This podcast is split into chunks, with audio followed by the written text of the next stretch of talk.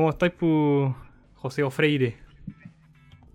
Bien, bien, hoy día. Hoy día tenemos nueva cámara. Ah, Sí, tenemos- Estoy usando el celu. Hoy, hoy día se ve un upgrade en todo lo que es Sin Maná, el podcast, nuestro capítulo 3. en esta ocasión vamos a hablar de temas muy interesantes, como, eh, bueno, tenemos algunas impresiones de unos juegos que han salido, de un... ¿Podrías llamar un juego a Reverse? Puta. ¿Modo de juego. Es, un- juego. No, es un juego aparte. Ya. Diga- diga- digamos el de juego. Pero tú, co- ¿qué- ah, un spoiler de lo que vamos a hablar más adelante sobre Reverse, el Resident Evil Reverse. Eh, ¿Qué tal? ¿Te gustó? Manita arriba, manita abajo. Eh, está entretenido, pero tiene muchos problemas. Ya, eso lo vamos a ver un ratito más. Pero, eh, cuéntame cómo ha estado tu semana. ¿Puedes jugado muchas cositas? Eh, de nuevo, esta semana no. Esta semana ha estado letal Sí, de nuevo. Muchas cosas. Bueno, eh, universidad pública, mi, mi carrera se fue a toma. Tuve que pasar eh, los últimos días durmiendo en la U, Ah, buena. en el, Ah, en el piso, en el piso, horrible. No he tenido tiempo para jugar. Nada, weón. absolutamente nada. Pero vale la pena la toma, supongo. Eh, bueno, a mí no me afecta tanto, pero a mis compañeros sí vale la pena. sí vale la Mm. pena. Ya, bueno, por lo menos estáis estáis haciendo causa y por eso los jueguitos pueden esperar un poco. Yo Claro, creo que esta semana ya te voy a poner un poquito al día, ¿o ¿no? Bueno, igual pu- Claro, pudiste sí. jugar el juego que haya a revisar en un ratito más, pero. Claro, sí, o sea, he jugado un poquito, o sea, por lo menos un par de días he jugado Rivers. La verdad, ahí tengo un análisis y la verdad es que me gustaría jugar el Sonic Frontiers, porque es el que más me Mm. interesa. Sí, a mí también, weón. Ya que, ya que está para PC y bueno, para probarlo podría subirme a un barquito y cruzar un poquito los mares. Si, saben, Sí. si saben a lo que me, si saben a lo que me refiero, un, par- ¿eh? un parche en el ojito nomás y un sombrero con calavera. Y claro, después cuando ya tenga platita ahí se compra. Oye, pero ¿sabes qué? Mejor empecemos al tiro con Reverse, pues, como lo tenemos así como ya. Ya, ya, ya sacamos el tema, ya aireamos así como unos calcetines. Puta, weón, hablemos de Reverse. ¿Qué, qué es Reverse? Puta. ¿Qué, ¿Qué es esta cosita que se llama Resident Evil Reverse? Bueno, Resident Evil Reverse es un juego que está anunciado desde antes que saliera Resident Evil 8 y que se supone que te lo dan, te dan acceso a, a Reverse cuando tú te comprabas Resident Evil 8, pero la wea es que cuando salió Resident Evil 8 Village, la wea de juego aún no salía y recién salió ahora Reverse. Y bueno, Reverse digamos que es como una especie de... Es como un intento de nuevo de Capcom por incursionar en los eSports. Que es, es como un deathmatch. Es un deathmatch con tus personajes favoritos de Resident Evil. Que está incluido eh, Chris, Leon, Jill, eh, Claire, Ada y Honk. Y la temática es que, claro, son partidas cortitas de 5 minutos, en los cuales tú te agarras a balazos con todos los equipos y, y- y- y como poderes, habilidades de tus, de tus agentes. Y resulta que cuando eh, te matan, o cuando te matan o matas a un adversario, a un adversario este se transforma en, un, en una bioweapon, en un arma biológica, por, uno, por un periodo corto de tiempo hasta que se reduzca el tiempo o eh, le bajen la vida. Estas armas biológicas van variando entre las más simples, que es un mono cabezón, como vemos allí en la pantallita, Ah, o ese, o ese monito que es como un, bueno, un, Un, un cockmouth del LOL. un, un cockmouth del LOL. y y pueden ser esos que son los más simples. Y, y también está ya los, los pesos fuertes de la franquicia, como por ejemplo Jack Baker, eh, el Super Tyrant y Nemesis. Mm. Ahora, eh, la criatura que te vas a transformar depende netamente de cuántos viales víricos agarres eh, durante una partida. En la partida, en el mapa donde te puedes posicionar, que puede ser la casa de los Baker, puede ser la RPD, puede ser eh, ahí en las calles de Raccoon City. eh, creo que solo son 3, 4 mapas los que hay. Bueno, y dependiendo del mapa que te, que, que- que te coloquen, bueno, van a estar repartidos por el mapa eh, las balas, la munición, eh, hierbas verdes para curarte y eh, los viales víricos para ir juntándolos y así cuando te maten te transformes en un bicho más brígido. Y de repente spawnean armas especiales. Puede ser el lanzagranadas, puede ser... puta... Las armas X, típicas. un de- lanzacohetes también. Claro. Claro, las típicas de Resident Evil. Y eh, también cada personaje tiene dos habilidades. Ya. Que son como características de este personaje. Por ejemplo, Leon eh, tiene su primera habilidad que es sacar las pistolas, a pistolas dobles, y tiene la patadita que todos recuerdan de Resident Evil 4. Ujú. Eh, Eida tiene, bueno, no, no he jugado con Eida, pero Chris tiene como un modo berserker y tiene el, el super puñetazo. Ah, el puñetazo, Ustedes saben el cuál. puñetazo que mueve rocas, Sí. el puñetazo que mueve rocas, claro. Eh, Jill tiene unas minas, puedes colocar minas de, proximidad que si tú pasas cerca de esas minas explotan y también tiene como un super ataque con cuchillo que es como literalmente te pega un cuchillazo y te hace cagar. Ya, Eh, bueno, ahora, eso es como lo general el concepto del juego. claro, Es ahora un vamos, simple deathmatch vamos a entrar es ahora. un simple deathmatch, es un simple death- deathmatch contra todos. Contra todos. No es, no, no es por equipo. Ah, vas contra todos. Y eh, se supone que solo tiene un modo de juego que es ese, que es el deathmatch. Y claro, es por clasificatoria, así que dependiendo del. Ni siquiera es como que el que gana la partida, sino que es por lugares. Ah, primer, segundo y ya. tercer lugar. Y claro, ahí podemos ver en la pantalla que, claro, al matar a un enemigo se transformó en Jack Baker. y como este weón que está jugando en la pantalla, o bueno, los que están escuchando por Spotify no lo van a ver, pero como el, el tipo que está jugando en la demo que, están, que está grabada, no agarró ni un vial vírico, se transformó en la criatura más penca. Ah, ya, ya, ya. Ya, comprendo. que literalmente. comprendo. Y aparte, eh, lo- lo- como los, los bichos también tienen habilidades, igual que los personajes. Y también varían dependiendo de cuál sea. po. Obviamente, Jack Baker tiene la motosierra doble, Claro. Nemesis tiene su, tiene su lanzacohetes, Mm. eh, cosas así. Depende netamente de cuántos bieles víricos agarres, del bicho que te vas a transformar y también eh, como tú vayas usando tu personaje. Ahora, mis impresiones del juego es que, número uno, eh, los personajes están bien. Buen roster de personajes. Son seis. o- obviamente para que no se repitan tanto, pero todos usan a Chris o a Jill. Porque Chris o a Jill tienen ametralladoras. Ah, ya. Tienen cier- En mu- cuanto mucha ventaja con respecto a otras armas. Claro, porque Leon tiene la pistola y su escopeta. Claire también tiene su pistola y no me acuerdo cuál es la segunda arma de Claire. Eh, Ada también tiene pistola y creo que la segunda arma no me acuerdo qué es. Hank obviamente tiene la clásica TMP. eh, pero eh, la verdad es que... eh, bueno, yo me entretuve, me entretuve un ratito, pero el problema con este juego es que tiene muy poco, tiene un solo modo de juego. Mm. El modo que estás viendo acá es el único con el cual puedes jugar. Solo hay cuatro mapas y generalmente el que más se repite es el que estamos viendo en pantalla, que es el RPD. Ah, ya. ya. Y eh, la verdad es que también no lo juega mucha gente, no lo está jugando mucha gente porque es un juego al cual tú no puedes comprar. Es un juego que te dan cuando tú Compras otro juego. compras el, el Resident Evil 8. Mm. O en este caso era el Resident Evil, eh, yo creo que, o sea, eh, como, como te digo, eh, es un juego que solo puedes acceder si te compraste Resident Evil 8. Mm. O en este caso, los que no se han comprado Resident Evil 8, compren el Resident 8 o también eh, la Golden Edition de Village. Eh, pero como te digo, es un juego que no se puede comprar, que no puedes comprar, que no puede, que no puedes acceder de ninguna otra forma. Ah, no, un segundo. Sí se puede Sí, comprar. se puede. Creo que sí se puede. Creo- Lo que pasa es que te la daban gratis. Si es que. Ah, no, no, no, no, no, no, no, ¿No? no, no se compra. Sale 32.200, pero es porque te lo compras con Resident Evil Village. Ah, ya. Ya viene sí o O sí sea- con el paquete de. Sí o sí viene, viene con Resident Evil Village, ahora que acabo de revisar el Steam, sí o sí Mm. viene con Resident Village. Ya, ya, ya. Así que te tienes que comprar Resident Evil Village obligatorio para jugar Rivers. Eh, a menos que te compres una aquí. Ya. Y ahí creo que no te lo dan. O creo que igual te viene con el Resident Evil Village. Pero bueno, digamos que este es como un. Ya está medio confuso el tema, este- pero la cosa es que en un principio se supone que quienes tenían esta versión, o sea, quienes compraban Village podían optar a la versión de Reverse, pero Reverse no estaba disponible hasta mucho tiempo después. Y ahora que se lanzó, Hasta ahora, claro. eh, tú lo puedes conseguir solamente comprando un paquete con el Village o algo por el estilo. Claro. Sí, o sea, lo compras con Resident Evil Village. Tiene-. Te viene con Resident Evil Village. En, en- en- en la compra de Resident Village te viene con, con Reverse. Ya. Ahora, ¿qué es lo que yo encuentro? Esto ya es como yo, yo creo que sería como el modo multiplayer Claro. de Resident Evil Village.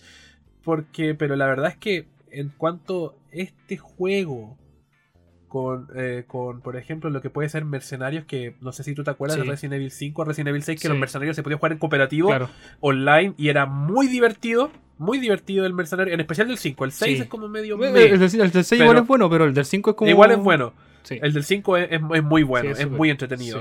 De hecho, el, el 5, el enfoque del 5 es que se juegue de a dos. Y la verdad es que jugar mercenarios en Resident Evil 5 es una muy buena experiencia y hubiera preferido que hubieran hecho un mercenario multiplayer para Resident Evil 8, Mm. viendo que regresaron el modo ahora en este, en este Village, que volvió el modo mercenarios, hubiera preferido un mercenarios cooperativo a que este, este como intento de eSports que quiere hacer Capcom, ya que Capcom se ha querido meter en los eSports desde hace rato. Su primer intento fue el Umbrella Corps. Que bueno, ¿Sí? todos saben qué es lo que pasó con Umbrella Corps. Sí, Umbrella Corps fue un intento de Capcom de meterse en el eSports. ¿Tenía, cooper- ¿Tenía competitivo esa wey? No, es que yo me acuerdo Eh, haber jugado la sí, campaña, no sí. esa wey. Sí, sí, tenía competitivo. Mm. Tenía, de hecho, el enfoque de ese juego era el multiplayer. Si tú te das cuenta, la campaña es una basura. Claro. Prácticamente inexistente. Es mejor no jugarla. mejor te vas al tiro multiplayer, pero sufre de lo mismo que este juego que lo, no está jugando casi nadie. Claro. Te demoras un buen rato en encontrar partida. Y la verdad es que acá en Sudamérica tiene servidor sudamericano, lo tiene. Ya. Pero acá en Sudamérica no lo está jugando nadie, así que me tocaban jugar contra tipos de otras regiones y jugaba con un ping de mierda, jugaba Mm. eh, con, con un delay muy grande. Pocas fueron las partidas que pude jugar decente, entonces... eh, y, y- y aparte, eso denota el déficit que tiene Capcom con estos juegos que al final eh, no los juega mucha gente. Tú cuando te compras un Resident Evil, quieres jugar Resident Evil. Claro. Y los mercenarios, si bien es un modo fuera por fuera de lo atípico de Resident Evil, eh, eh, eh, es, es divertido porque sucede dentro del mismo mundo del juego. Mm. Y tienen los mismos enemigos del juego. Entonces es como para probar tus habilidades en el juego, como lo puede ser el Resident Evil 5 o Resident Evil 4, con, con su modo mercenarios, que también te- había como una, un incentivo para tú jugar mercenarios en Resident Evil 4, Ujú. que era desbloquear los personajes.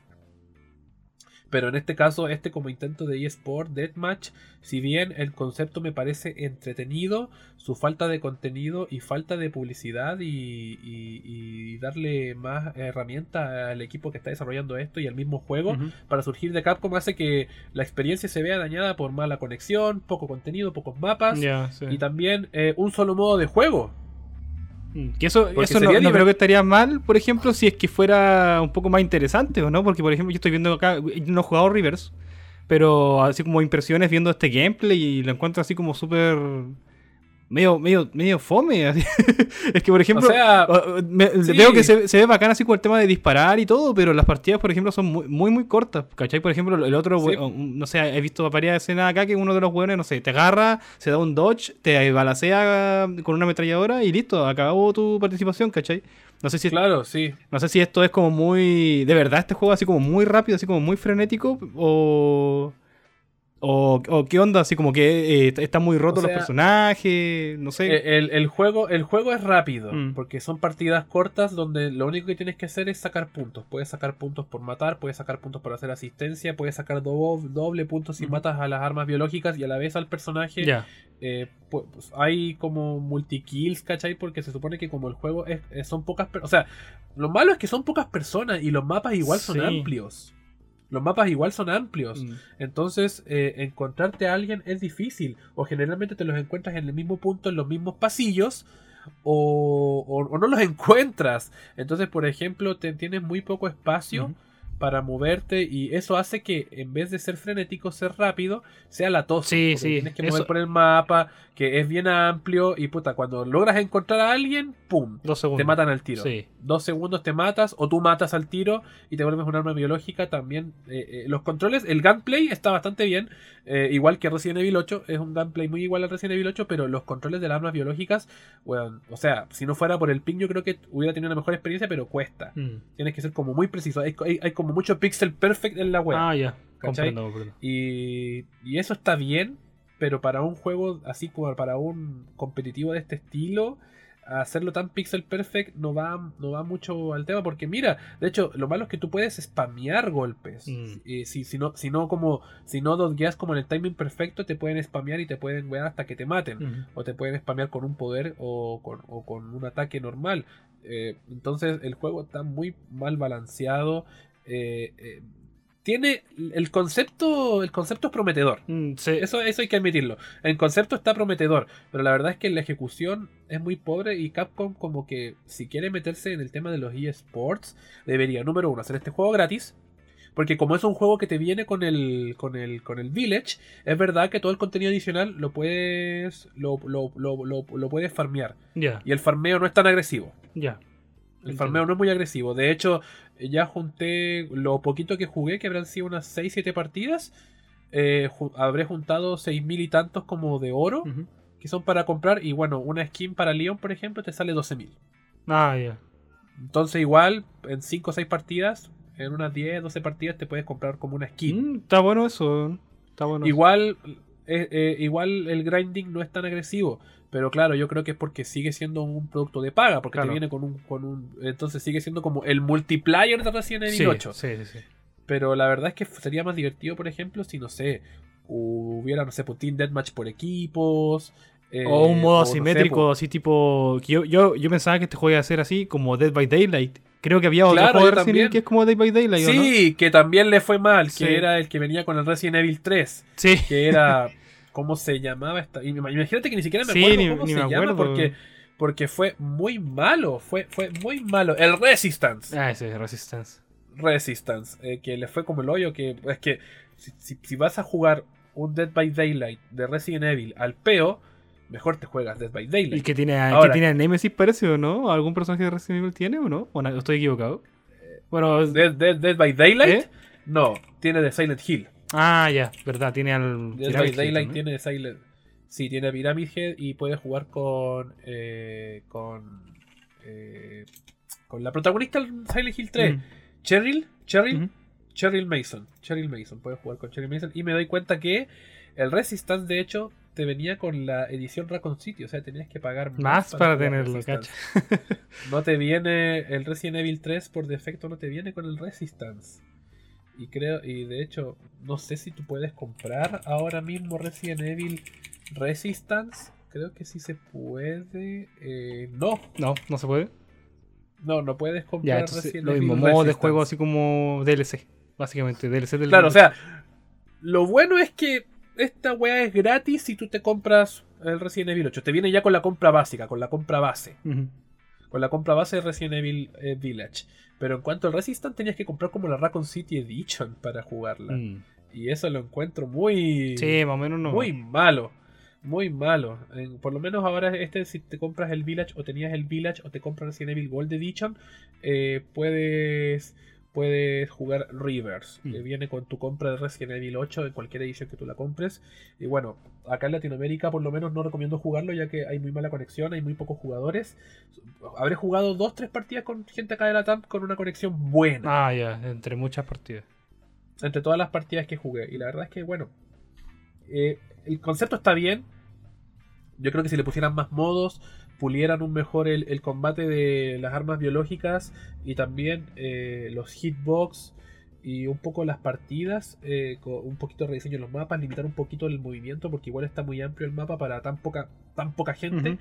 O que sean más abiertos también, porque los mapas son muy pasilleros Ya. muy pasilleros Sí, los sí, mapas. sí. Entonces, poco espacio para apuntar, poco espacio para ver, te das vuelta una esquina, o tú pegas la bala o te la pegan a ti. Es como Como vivir en un- Chile. una, una, al az- un azar así como muy constante. Como vivir en Chile. Es, es como vivir en Chile. O, o- o tú pegáis el balazo o te lo pegaron. Mm. No hay, no hay de otra.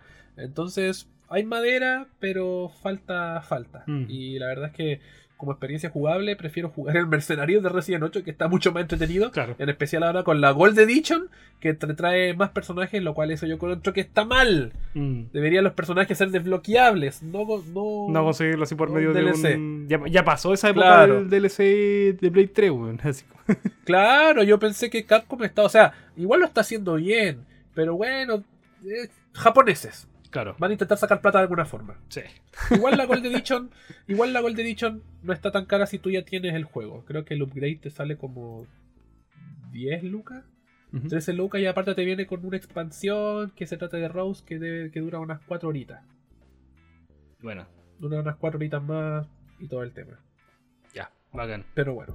Entonces, eso. ¿Una re- recomendado el reverse a pesar de todas las fallas? Así como para por lo menos intentar. Pucha, si lo quieren, si lo quieren probar, eh, sí, jueguenlo. Si, si tienen Resident Evil Village y lo quieren probar, jueguenlo. Eh, está gratis. Entre comillas. Tampoco voy a decir, eh, o sea, si, si tienen el juego, lo pueden jugar. si tienen el juego, lo pueden jugar. Claro. Pero, pero, pero claro, si, si no les interesa un multiplayer de Resident Evil, ¿para qué? Mm. Pero si de verdad le interesaría ver cómo es un multiplayer de Resident Evil con los personajes que todos queremos y amamos, eh, pruébenlo. Yo, yo, yo me calenté un poquito y dije ya, y, y lo probé y encuentro que está bien. Bueno, Se puede mejorar, pero te puedes pasar un, un ratito, Eh, porque son partidas es un buen primer paso. un- o, o es un primer paso por lo menos. Ya quizá para el Resident Evil Eh, 9 sí. o el Resident Evil Remake del 4 quizá haya una- un modo de juego distinto, no sé. Ahí podríamos O sea, ver. Yo encuentro que lo que debería hacer Capcom es tomar este Rivers y empezar a incluirlo con todos sus Resident Evil, cosa de que tú te compres un Resident Evil y puedas acceder a Rivers y agregarle contenido Uy, y yo lo modos y Yo lo juegos. tiraría más gratuito, la verdad, así como mo- Claro, yo lo tiraría gratuito, sí, con, con, con microtransacciones. Sí, sí, sí, dentro Sí. de... Sí, sí, está bien. Estaría bueno, Y, que, y, y que, por ejemplo, no sé, porque los que se compraran el juego tuvieran, no sé, pues, acceso al pase de batalla. claro. Así como el, así como el Prime de, de Counter-Strike. Sí, supongo, pues, sería como un... Más adaptarse al modelo así como actual nomás. Claro, claro, totalmente. Ya. Entonces así con Resident Evil Reverse. Yo creo que cuando compre el 8, si es que en algún momento lo compro, voy a intentar probarlo. No sé si estará en Game Pass, no sé si la verdad, así que podría ver después qué onda. Bueno, eh, estamos a poco de que termine el año y eso significa que ya la gente empieza a pelear por cuál va a ser el título que se va a llevar el GOTY. Eh, han salido varios candidatos, de hecho nosotros preguntamos en, en- en nuestro Instagram, para que nos sigan en Instagram, eh, arroba sin maná, eh, guion bajo CL, si no me equivoco. Sí.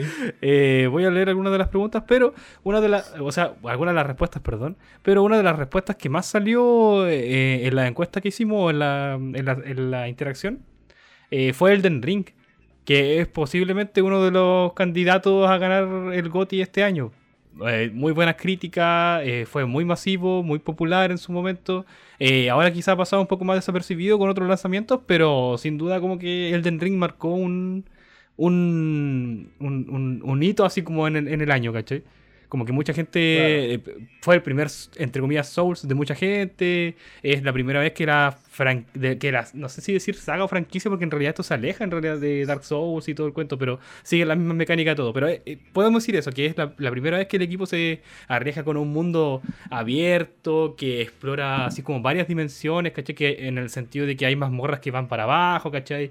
Eh, juegas mucho con la altura, hay sitios que tú, no sé, pues podéis pasar y, y, y que se supone que no están planeados para que pases por ahí, ¿cachai? Pero al final los desarrolladores piensan tan bien todos los puntos que eh, si quieres llegar, no sé, por el techo a tal lado, al final eh, es posible que llegues, ¿cachai? Así como que explora. Te dan muchas herramientas para explorar. Entonces creo que a la gente le atrapó mucho eso. ¿Qué opináis tú así como de Elden Ring? ¿Lo, lo pudiste jugar? Porque yo, por ejemplo, lo que todo lo que hablo es de experiencia de otros usuarios. Así como de conversaciones o el, el gameplay que siguió con otras personas o, o temas así, ¿cachai? No, no lo he jugado de primera mano. No, yo, yo, yo sí jugué el Elden Ring. Bueno, No me lo pasé, claramente, como, como cualquier Souls. no me lo no me he pasado. O sea, eh, solo Dark Souls 1 me di el tiempo de, de, de pasarlo. Eh, pero la verdad es que lo pasé viendo YouTube, guías, porque la verdad es que yo para juegos como los Souls no, no me da la motricidad. Me gustan, me gustan mucho. Mm. Me gusta Dark Souls 1, Dark Souls 2, el 3 no lo he jugado, eh, eh, Bloodborne. Bloodborne un eh, juegazo. que- Bloodborne que es un juegazo eh, que avancé harto, pero obviamente no me lo he pasado. Eh, Sekiro, Sekiro, muy bueno, me encanta Sekiro. Ese sí me daría como la paja de pasarlo, siendo que Sekiro es uno de los más difíciles. Sí, Eh, es, como, es como raro Sekiro, Y-. A mí me encanta Sekiro, weón. Yo me vicié con mucho con Es Sekiro. muy genial, Muy, muy, muy, genial Sekiro. juego. Me gusta mucho Sekiro, sí. Y eh, Elden Ring no es la excepción. Elden Ring es muy bueno, como tú dices. Yo, yo, yo también. eh, bueno, sentí lo mismo que sentí al jugar Zelda Breath of the Wild. Tienes una, tienes una, Como una libertad, total.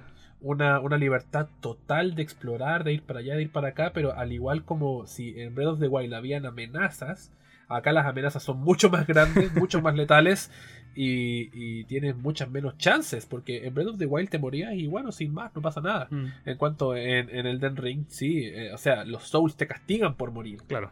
Te castigan por morir y, y- y- y te, y- te incentiva a manejar mucho mejor tus recursos, tu experiencia en este caso, eh, la- bueno, cada, cada Souls-like tiene su propio sistema de experiencia, que todos sabemos cómo funciona. Y eh, te, te- te incita a manejar bien tu experiencia, a saber dónde meterte. Entonces, si bien te da tanta libertad, también te incita a ser cauteloso, a decir, ya, aquí no me tengo que meter aún. Eso mismo, Porque- es muy porque importante. tengo- muy importante. Por- porque tengo, tengo mi, mi XP y me queda poquito más subir de nivel, mejor grindear un lado más sencillo, eh, mejor no me meto por ahí aún, aunque lo puedes dejar marcado en el mapa para ir a explorar, para ir a meterte y también muy, muy grande la exploración, muy amplio el del ring. De hecho, algunos dicen que es mucho más amplio de lo necesario, pero a mí me parece súper bien. Eso va ya Porque- en, en gustos personales, supongo. Porque eh, O sea- tengo entendido que si tú te quieres pasar el Den Ring rápido, te los puedes pasar rápido, así como el Zelda también, ¿cachai? Como que al final Sí, si te pierdes y exploras y el mundo se hace más grande o te tardas más en completarlo, yo supongo que es porque es así tu modo de juego nomás. Claro, ¿no? Y esa es la gracia de estos juegos. La, la gracia de, de Zelda Breath of the Wild. La gracia de The Witcher 3. Mm. La gracia de Elden Ring. La gracia de la mayoría de sandbox de este calibre. Dígase Cyberpunk 2077, que aunque haya tenido los problemas que haya, que, que- haya tenido, sigue siendo un juego muy amplio. Eh, Dying Light 2 también, a pesar de que también es un meme Dying Light 2 por las 400 horas de juego. o sea, es una exageración, pero sigue siendo algo real. Si tú, a ti Elden Ring, Zelda Breath of the Wild, The Witcher 3, Cyberpunk, te pueden durar lo que lo, lo, lo, lo que quieras tú que quieras. dure. Claro, es una, la duración la escoges tú. Si tú quieres ir literalmente por las misiones de historia, farmear un poquito, eh, tryhardear y hacerlo lo más corto posible, lo puedes hacer. Pero si te quieres dar el tiempo de explorar, de descubrir cosas, easter eggs, curiosidades del mapa, mazmorras ocultas, sacar las mejores armas, puedes tener muchas horas. Lo mismo, o sea, el concepto del RPG clásico, pero llevado expandido. Oye, Persona 5 es un juego que no es mundo abierto. Y eh, para sacar el platino y todo el compendio de personas me demoré 160 horas. Mm. Aplícalo a Zelda, aplícalo a Elden Ring, aplícalo a cualquier RPG de mundo abierto que, tenga un mapa gigante para explorar y para descubrir. Y bueno, digamos que From Software no es una compañía que, que deja que, que- que- no se fije en detalles. Sí. O sea, el, el mundo de Elden Ring es gigantesco y me parece buen candidato para GOTY. Sí. Yo, pucha, me falta jugarlo para ver si es que sería el GOTI, pero basándome en opiniones de gente de, de confianza, ¿cachai? Y por la experiencia de la saga, tengo. de la- bueno, perdón, por la experiencia del estudio, ¿cachai? Tengo muchas ganas de jugarlo, de verdad que espero poder jugarlo pronto y yo creo que ya va a ser para el próximo año ya. Así Claro. que. O sea, pero no me, no me- eh, no me sorprendería si es que llegan a elegirlo como mejor juego del año, porque de Sí. verdad ha estado muy vigente así como este. Por lo Sí, menos o sea, el primer semestre. Elden Ring tiene una sola pana. Que es muy difícil. una sola pana. No. Que Elden Ring es mucho más disfrutable si vienes de los Souls. ¿Tú decís? Sí, o sea, Elden Ring tiene un carisma propio. Tiene un carisma propio que, que, que, que si has jugado o no los Souls, eh, eh, te puede agarrar y te puede enganchar. Para mí. Pero, por ejemplo, si eres una persona casual, eh, Elden Ring no es para cualquiera. No es un Ah, juego ya. que tú puedes llegar ya. y, o sea, es un juego que el cual le puedes agarrar gusto, lo puedes disfrutar siendo o no jugador de los Souls. Pero la experiencia que tú vas a tener no va a ser la misma. Mm. No, Y sí, es cacho. Es como, pega- bueno, es como la primera vez que tú te enfrentas a cualquier Souls. pues. Me imagino que Claro. mucha gente también tuvo la misma sensación al jugar, por ejemplo, Demons. Que Demons es una weá mucho más así como de culto que, que sus sucesores. Claro, muy, mucho más de nicho. Mm. Eh, Claro, entonces Elden Ring me, me encanta que haya agarrado tanta popularidad, pero es cierto de que el viaje de Elden Ring va a variar y va a ser distinto por si has jugado alguna vez sus Souls o no. No es como Mm. por ejemplo un God of War, que independiente si juegas el, el primero o el Ragnarok, God of War te va a... a- va, va, va a sonar muy, muy como fome, pero es verdad que God of War te va a mostrar las herramientas que tú puedes hacer, lo que tú puedes hacer, y va como a pescarte y a decirte ya, aquí está el camino, anda. Ah, ya, te cacho. En, en cuanto Elden Ring, es como que... ¿Cuál camino escoges? Eh, toma esta arma. eh, it's dangerous to go alone, take this y listo. Claro, toma esto y listo. Toma, aquí tiene un espada y un escudo y arréglatelas como podáis. Sí. Si lo disfrutas o no es cosa Y tuya. de hecho, el juego, ¿cachai? es- el juego de repente es bien culeado porque empezáis Sí, y no sé, y tenéis enemigos muy fuertes. Que es, eh, si tú habías entendido, por ejemplo, o si cachaste a la primera, tenéis que huir. Así como que el juego te da la oportunidad de. de Claro. hecho, el, el Dark Souls tenía esa, esa misma enseñanza. El tutorial Claro. del, del, del Dark Souls es básicamente: huye, ya puedes volver y pelear contra, contra este weón. Y yo creo O que en el Bloodborne. muy- eh, o en el O Bloodborne. el Bloodborne, que es mucho más maricón, que tenéis que morirte. Tienes que ¿Verdad, morir? ¿Verdad? para, para, para tú poder sacar el arma. Claro. O si no, ya tenés que que, avanzar y, y al, al momento en que muráis, así sí tenés que hacerte la. la- la- Claro, la en el. Bloodborne está, en el Bloodborne estás obligado a morir Mm. Para, para avanzar. Entonces, esa es la única pana que tendría el niño, creo que para hacer un GOTY, que es que necesariamente te suelta a los, a los lobos. No es como Zelda Breath of the Wild, que a pesar de que sea tan libre, el juego te muestra cómo jugar. Sí, Te muestra cómo sobrevivir en Hyrule. por eso tenía la primera maceta que es como el tutorial base. así. Claro, y que no puedes pasar más de allá. Y que no hay enemigos muy fuertes, no hay enemigos muy brígidos. eh, eh, la complejidad de los puzzles es sencilla para que tú te vayas acostumbrando a todo lo que te espera. Mm. Es como que tienes esa primera área de tutorial para decir, ah, ya, eh, esto, así se hacen las cosas en este mundo. Mm. Y después, claro, está todo más expandido. En cuanto a Elden Ring es como que, toma, te sueltan y ha- hacen lo que queráis. Ten cuidado. Y ten cuidado nomás. Entonces, esa es la única pana que tendría como Goti, viéndolo como un- de un punto de vista más crítico de lo que es calificar un juego. Mm. Porque, claro, eh, el Goti al final es, es subjetivo.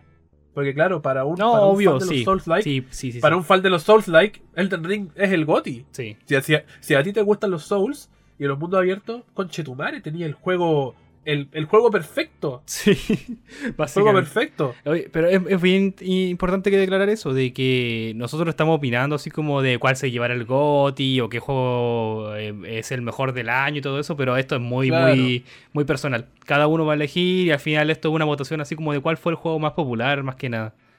Claro, así que a- no se lo tomen así como muy en lo- serio y tampoco bájenle también los humos a, a todos los juegos, bájenle los humos. O sea, hay juegos que salen, hay como hay como siete juegos, ocho juegos al año que salen GOTY por muchos Sí, medios. claro, eso es otra cosa también. No es solamente el Por Video ejemplo, Game Show nomás por que- ejemplo, sí, pues, o sea, lo- lo- lo- los más pencas son los Game Awards. claro. son como los más pencas para mí. Pero porque, weón, oh, sigo recordando Overwatch GOTY, weón. O sea, eso, eso no se puede. Amigo, ¿qué está pasando en el mundo? ¿Cómo podéis Sí, no, sí, eso- esos concursos son más popularidad que nada. Así que lo importante, así como para elegir entre comillas el GOTI, es hablar así como, weón, eh, yo creo que este es el mejor juego y de repente te podía encontrar así como weá bien interesante. Por ejemplo, eh, voy a leer algunos de los comentarios que nos llegaron. Por ejemplo, Darko dice que el GOTI es Marvel Snap. eh, dice que el GOTI se va para Xenoblade Chronicles 3, que y yo cacho que el Cobupón la ha muerto, le ha puesto muchas, muchas horas, weón. La última vez que hablamos creo que le tenía como 90 horas al Xenoblade 3 y cacha, pues. Y tampoco creo que sea como uno de los favoritos para hallarse el GOTI, porque está opacado por No, weas para que son multiplataformas, como por ejemplo el Elden Ring. Claro. Pero... Ya, ya, ya aparte, eh, la única vez que Nintendo se ha llevado un GOTY fue con el Zelda. el- Y creo que ni siquiera fue un GOTY, ¿No? ¿o sí? Creo que, creo que Breath of the Wild no.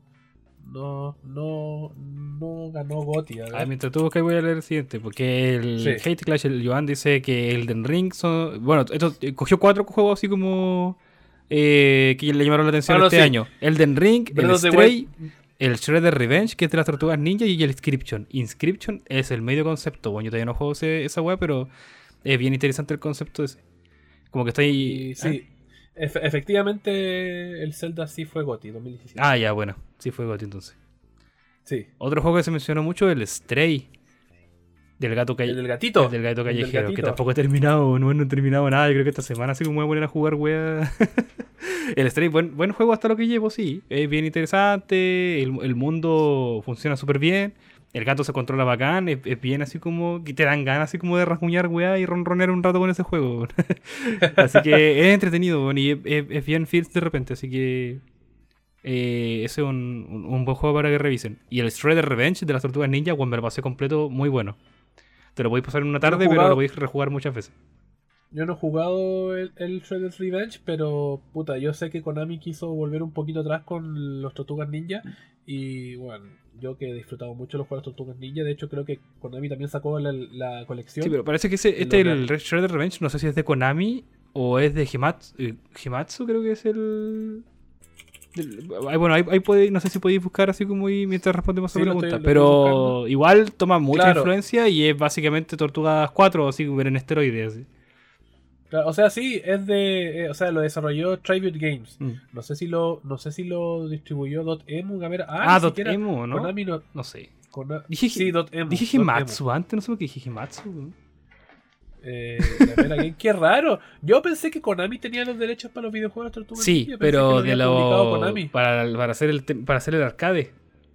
El arcade, Sí, pues, el arcade arcade. collection. Bueno, no sé si es solamente arcade collection, el Kawabonga collection creo que se llama, que es la Claro, colección pero por con lo todos los juegos de Konami. Pero, pero bueno, este igual es como un tributo a esos juegos porque Sí. es como lo. Es como el.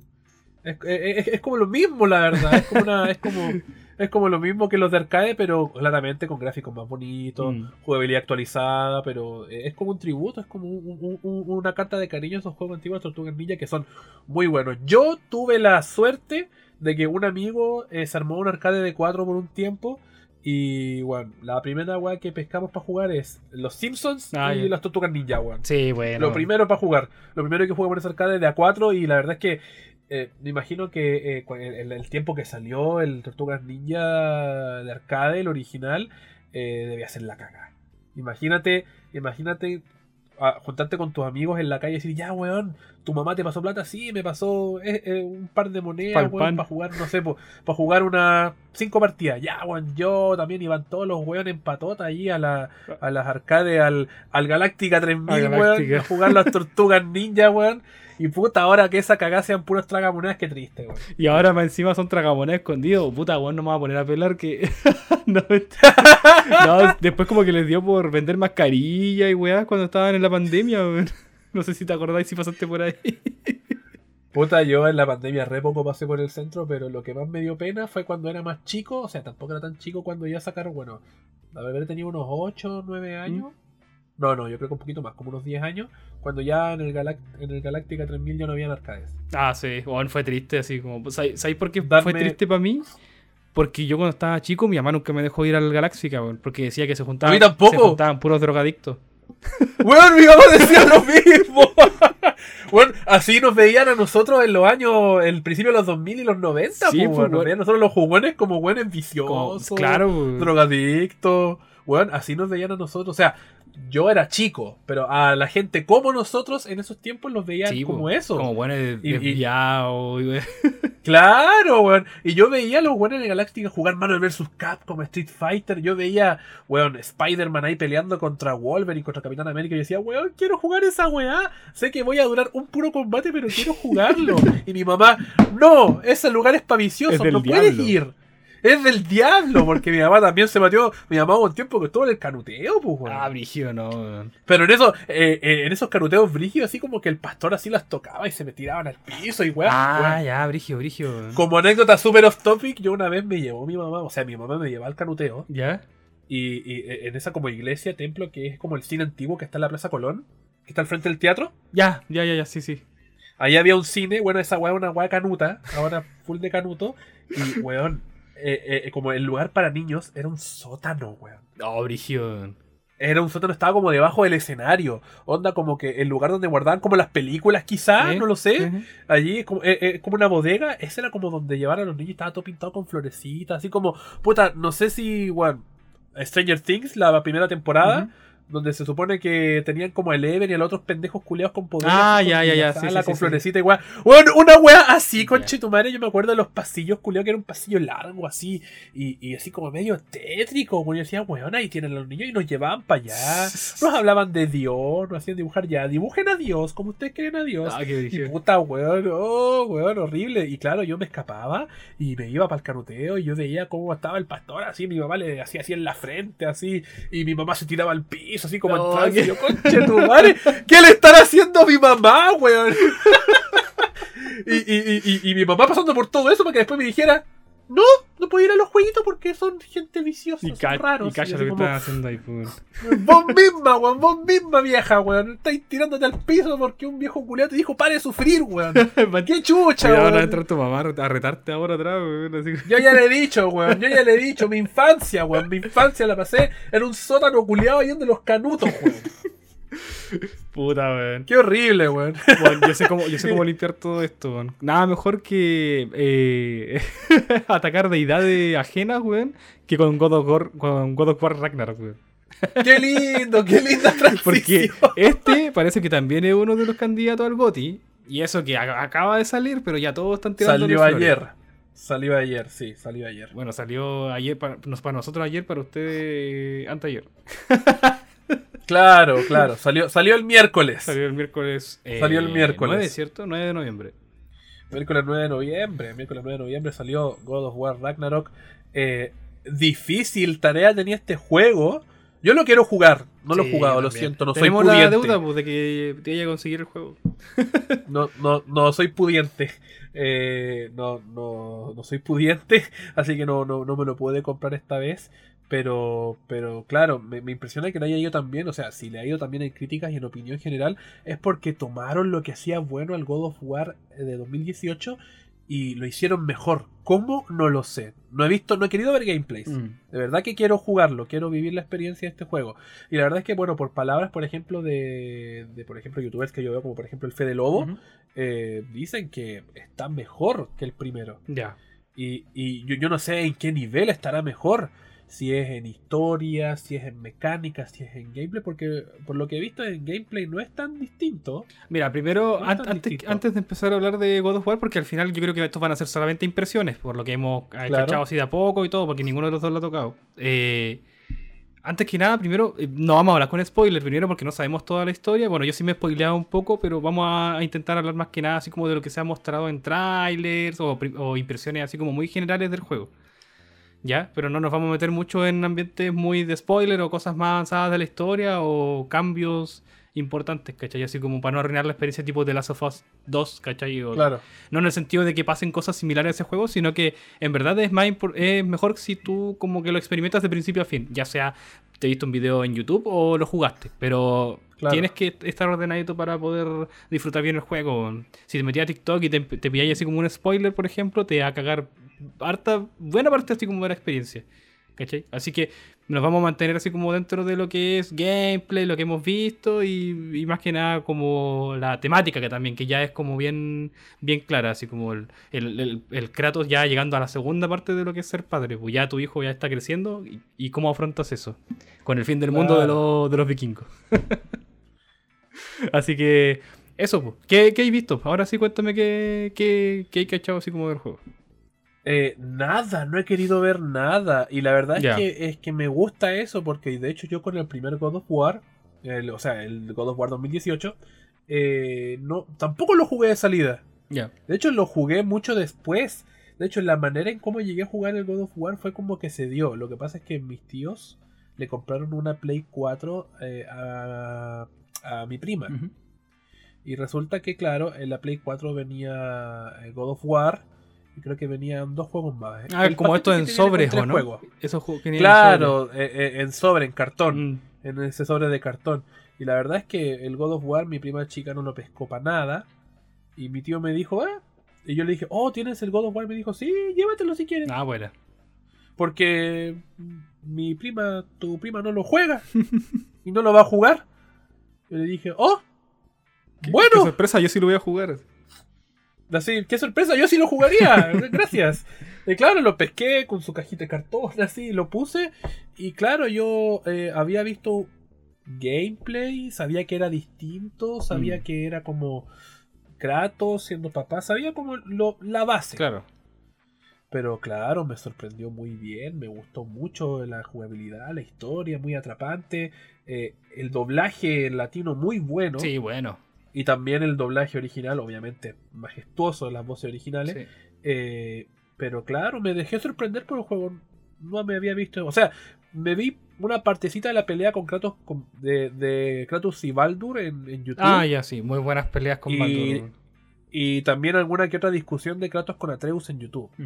Más que eso, eh, no vi. Y claro, me dejé sorprender por los distintos puzzles, por las distintas zonas, los enemigos, las órdenes de combate. Por ejemplo, cuando te vas de. Cuando te vas de. Bueno, eh, Elfheim, la, la tierra de los elfos. Bueno, tremendo nivel, tremenda parte de la historia. Sí, Eh, bueno. cuando, tiene, cuando, cuando peleas con la horda de elfos culeados y, y Kratos como que se pierde y después como que regresa y Atreus mató a la cachada de elfos culeados, weón. Sí. La weá pulenta, Sí, esa weón, weá es weón. muy buena, weón. Me dejé sorprender por el juego y la verdad es que quiero hacer lo mismo con este God of War Ragnarok Mm. porque eh, eh, esta vez no me voy a demorar tanto en comprarlo. No alcancé a comprármelo de salida, no está la plata, pero voy a, eh, apenas tenga el dinero, voy, voy, a, voy a comprármelo y lo voy a jugar. Porque yo creo que esa edición con, con el God of War, o sea, creo que el God of War lo jugué en el año 2020. Estábamos en pandemia, estábamos en pandemia ya. Y ahí lo jugué. Ya, ya había pasado un tiempo. Claro, ya había pasado de un tiempo que salió, porque claro, en e- ese año que salió God of War, o era God of War o era Spider-Man. Claro. No me daba la plata para más. Y claro, o- obviamente como yo soy fan de Spider-Man, escogí Spider-Man Mm. más que God of War. Aunque salieron en tiempos distintos, la plata no era la misma. Entonces Sí, era o guardaba la plata o me compraba God of War o guardaba la plata para Spider-Man. Y claramente cogí igual la plata para Spider-Man. Que muy buen juego también. Que también es muy buen juego. Muy buen juego Spider-Man. Eh, eh, lo rico es que, por ejemplo, en dos años más esto va a estar en PC. Sí, que creo que Sony sí, ya-. O sea, Sony creo que ya estableció la brecha de, De años. de lanzamiento, claro, de dos años. Va a ca- después de dos años va a sacar eh, los juegos en PC. Y me parece súper bien, súper bien, muy bien. Eh, la verdad es que si no me alcanzo a comprar en Play, Play 4, porque no me la comprar para Play 4, no para la 5 aún, eh, no soy pudiente aún. Un año, no salga la carrera, ahí sí. Pero claro, eh, lo que he visto en historia eh, me parece, bueno, obviamente yo creo que si jugaste el primer God of War, eh, vas a querer saber qué sigue. Sí. Y aparte que claro, en los trailers he visto ahí la, la pelea de Kratos con, con Thor, que está... Que está así, con el puro trailer uno de queda así como... Sí, muy Wow. hypeado. Muy, Muy, hypeado. hypeado. Entonces, me quiero dejar sorprender por este juego. Quiero ver lo menos posible de él. Ya, está bien. Entonces no hablemos mucho como de este, porque ¿cachai?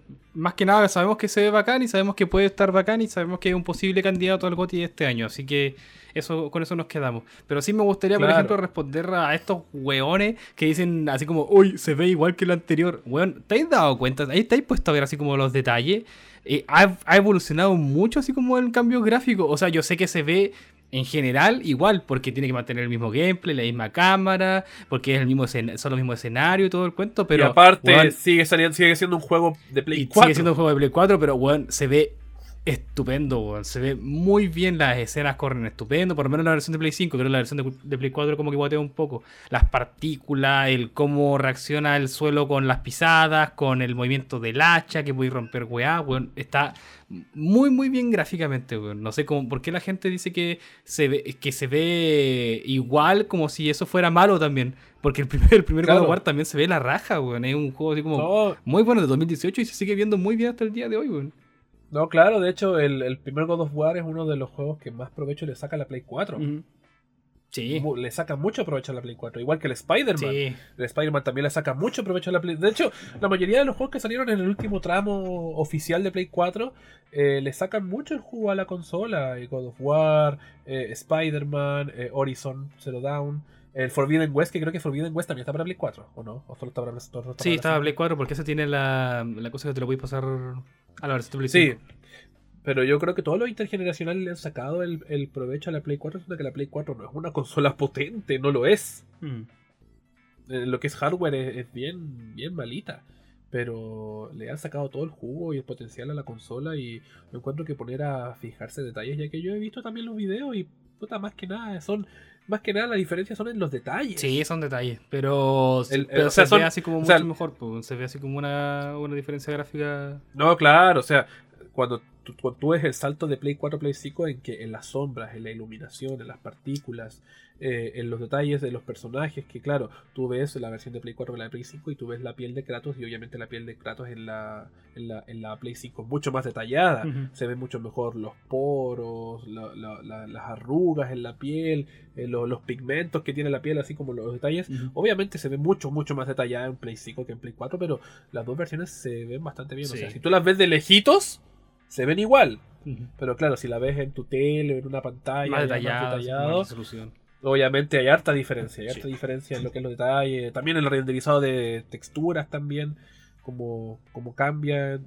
Son, son consolas distintas, es un cambio generacional. Mm. Es obvio que es obvio que los, los juegos intergeneracionales nunca son, nunca hay diferencias muy grandes, pero God of War 3, lo que se viene después, ahí los quiero ver a los juegos reclamando. Claro. Porque eso ya va a ser, yo creo que exclusivo de Play 5 y va a ser una cosa increíble. De Sí. Como dijimos en el podcast pasado, eh, eh, Call of Duty Modern Warfare, sus cinemáticas, ya como que están desafiando la, la El brecha de lo real y digital, claro. Entonces, si eso ya es un juego, o sea, solo las cinemáticas, no el renderizado del juego. Pero imaginemos que apliquemos eso después a la Play 5, que la Play 5 puede lograr eso. Porque, tienen, porque pueden trabajar con Unreal Engine 5 y ya vimos toda la demo técnica de Matrix. Sí. Entonces, eh, o sea, yo encuentro que quejarse tanto por los gráficos eh, Es hacer Nick eh, Picking, weón. Hacer así como que los buenos están Claro. buscando detallitos como para. Y ya, weón, ya superen las guerras de consola, weón. Si el juego se ve No, la raja, sí. si el juego se ve bueno y la gente le está poniendo 10, eh, bueno, cuen- cuenten con que el juego es bueno. weón. Ahora también se dio Claro. otro- la otra cara de la moneda, que por ejemplo en el IGN Corea, creo que el periodista que estuvo a cargo de esta weá le dio un 6 y lo amenazaron así como básicamente de muerte, weón. Los buenos son muy extremistas de repente así con, los- con los críticos. No, demasiado, demasiado. Sí. Pero bueno, ya God of War también candidato al GOTY, así que pasemos quizá a, a cuál va a ser el, el GOTY definitivo de este año, que es Sonic Frontier, obviamente. Sonic Frontiers. Sonic Frontiers, obviamente el GOTI. El GOTI. O sea, eh, de, de este sí he visto hartos videos. Sí, yo también. Porque lo quiero jugar. Y la verdad es que eh, So- Sonic Frontiers, si bien no es un juego brillante, un, un juego increíble, es una sorpresa grata para los, eh, los fans de Sonic. Porque por fin tenemos un juego, eh, un juego bueno de Sonic. No es una Después de mucho maestra, tiempo. no es una obra maestra, no es un juego excelente, pero e- es, eh, por lo menos está mucho más arriba de, del, del promedio y, tam- y- y- y también está mucho más a- adelante de lo que se ha obtenido, de lo, de lo que hemos obtenido de, de Sega en los últimos años con Sonic. Estamos hablando que este Sonic Frontiers eh, es, viene del Sonic Forces, que es horrible, horrible Sonic Forces, pésimo Sonic Forces. Sí, mala la. Eh, Meme. y claro, meme, o sea, es un meme ese juego. Y ahora tenemos este Sonic Frontiers que, que está bastante bien, bastante bien. Y eso es una grata sorpresa para los que eh, les gusta Sonic y los que vienen esperando un juego decente de la franquicia desde Sonic Generations. Porque bueno, no contamos los Mania, porque Mania es como su propio... Esa, es esa weá es crédito solamente de lo- del equipo pequeño, del equipo indie. Claro, del equipo indie. Fue Sí. un juego de Sonic creado por... eh, el sueño del pibe. Sí, el sueño del pibe, básicamente. El sueño Como del si pibe hiciera Sonic- como un Sonic Mario. Mario y ese Kaizo Mario se hiciera como canon. así. Oficial, claro, exacto. Eh, entonces, eh, no contemos Sonic Mania porque aparte es otro tipo de gameplay, Sí. otro tipo de juego. Pero este Sonic, Sonic Frontiers, eh, por, lo vi- por lo que he visto en los gameplays, y me dan ganas de jugarlo, está muy entretenido. Un mundo abierto muy amplio, con niveles muy entretenidos, con hartos puzzles, hartas mecánicas RPG. Mm. Eh, eh, es, como un, es como algo atrevido para Sonic y me gusta que quieran experimentar. Y era lo Yo que creo ya le hacía falta también, yo creo, un poco. Claro, yo, eh, porque si tú te pones a ver de Sonic en internet, los fangames y todas las cosas que hay de Sonic, es todo, todo está mucho más enfocado al mundo abierto porque la velocidad que maneja Sonic, eh, yo creo que se luce mucho mejor en un mundo abierto, en espacio más amplio. Por eso la gente quiere juegos como Sonic Generations o Sonic Unleashed, porque son juegos que tienen niveles muy amplios, con harto espacio para maniobrar y moverse, porque así funciona Sonic. Y Creo que siempre llegamos a la weá de que Sonic Unleashed no me gusta, weón. Puta Sonic Unleashed, lo- lo- no- los niveles de día son buenos, obviamente. Mm. Sí, los de Dejando noche- de lado la parte del lobo, No. eh, eh, eh, es un muy buen Sonic.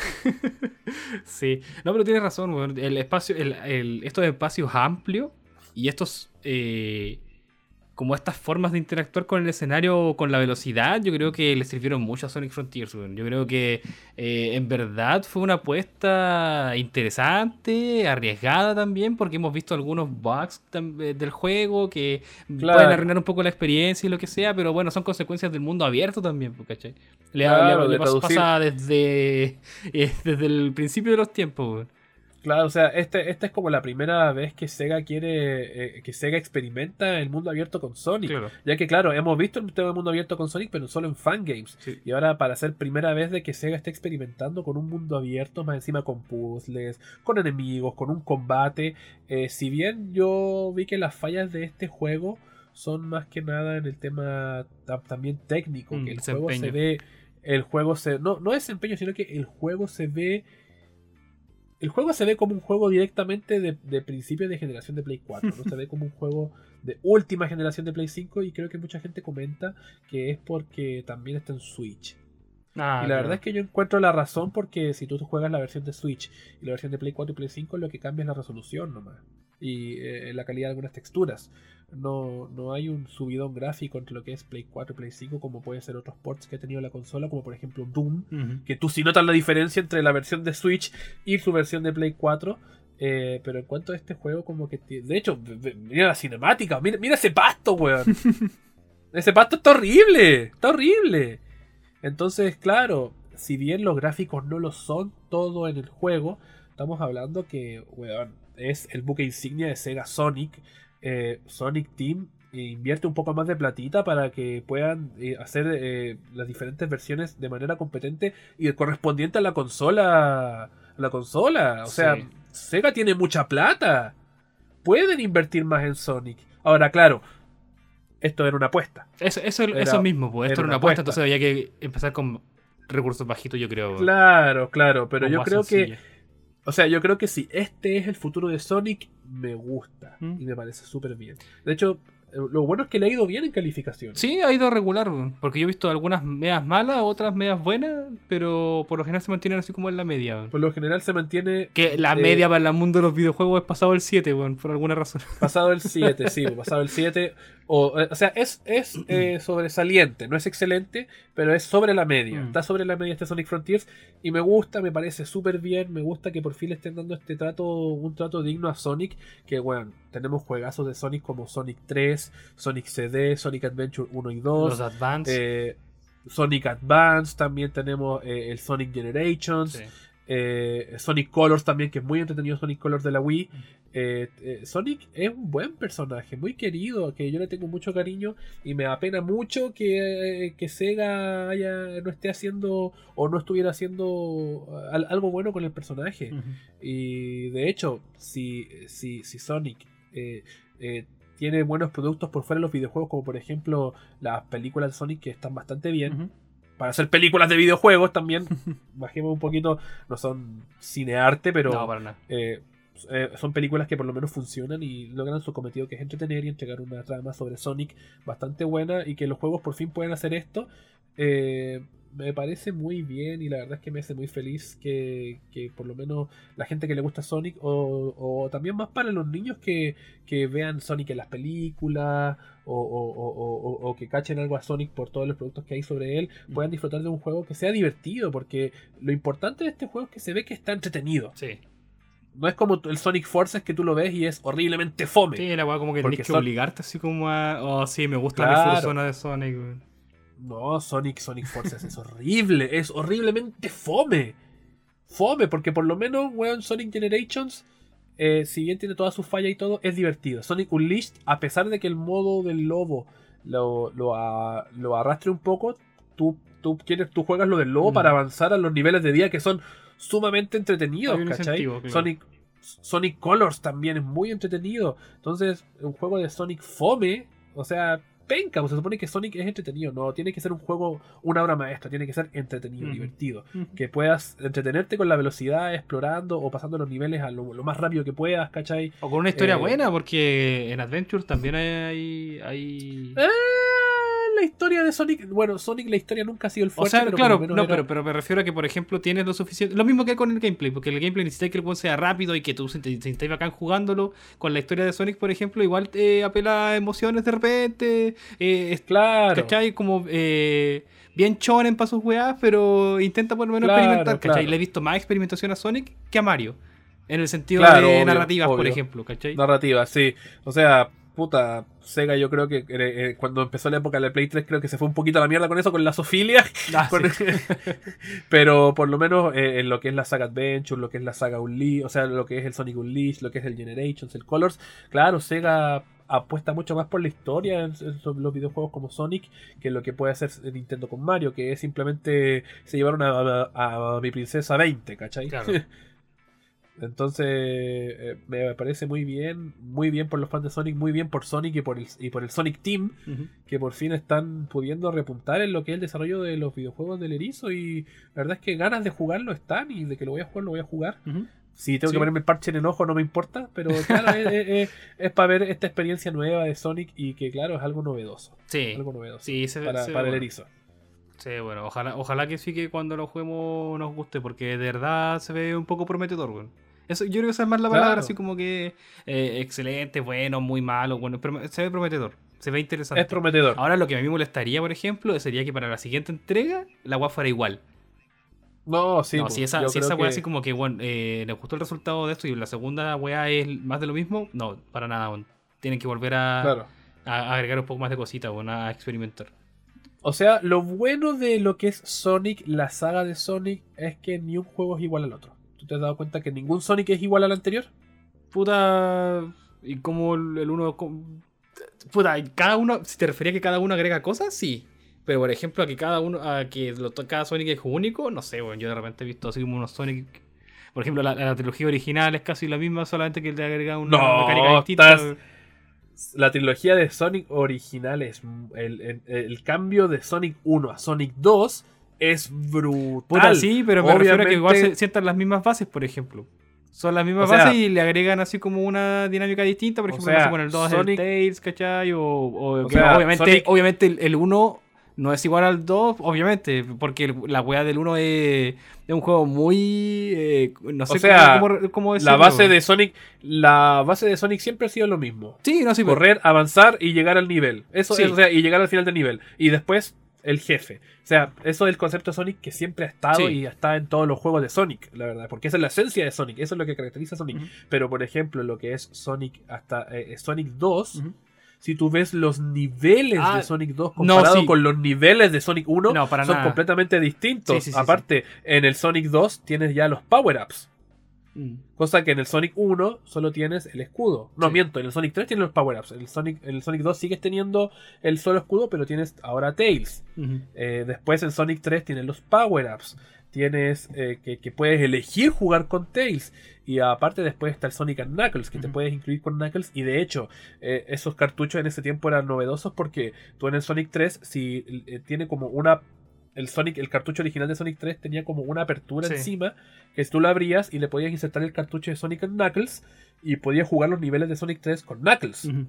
Y, y- y claro, eso es porque en, un principio Sonic 3 y Sonic Knuckles eran un solo juego. Sí. Lo que pasa es que no podían meter todo eso en un cartucho. y claro, esos son los únicos dos juegos de Sonic que son iguales.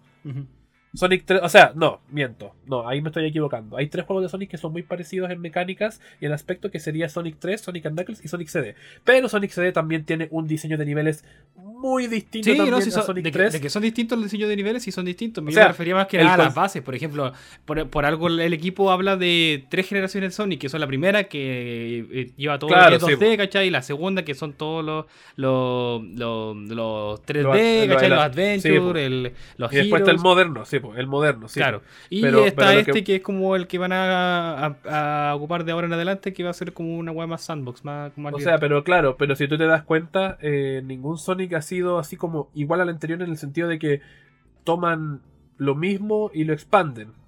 Por ejemplo, eh, el Sonic Generations no es igual a Sonic Ah, Colors. no, obviamente que no, pues no. Sonic Unleashed tampoco es igual a, a lo que fue después el Sonic. El Eh, Sonic el- eh, no sé, por el Seven Rings o el, el no sé cuánto caballero, no sé mierda y todas esas Claro, mierdas. no, es, esas weas valen callar. Ya, pero por, pero por Esa weá ejemplo, vale si, callampa. si podéis meter en el mismo saco a un Lich con el de, no sé, pues el- el de la espada, no sé qué mierda, el de los anillos, no sé qué chucha, por ejemplo. No, porque esos son, podéis- esos son exclusivos de esos son exclusivos de Wii. No, sí. Y son muy distintos. Ah, lo son- sé, son lo sé, pero me refiero a que van como en la misma línea, ¿cachai?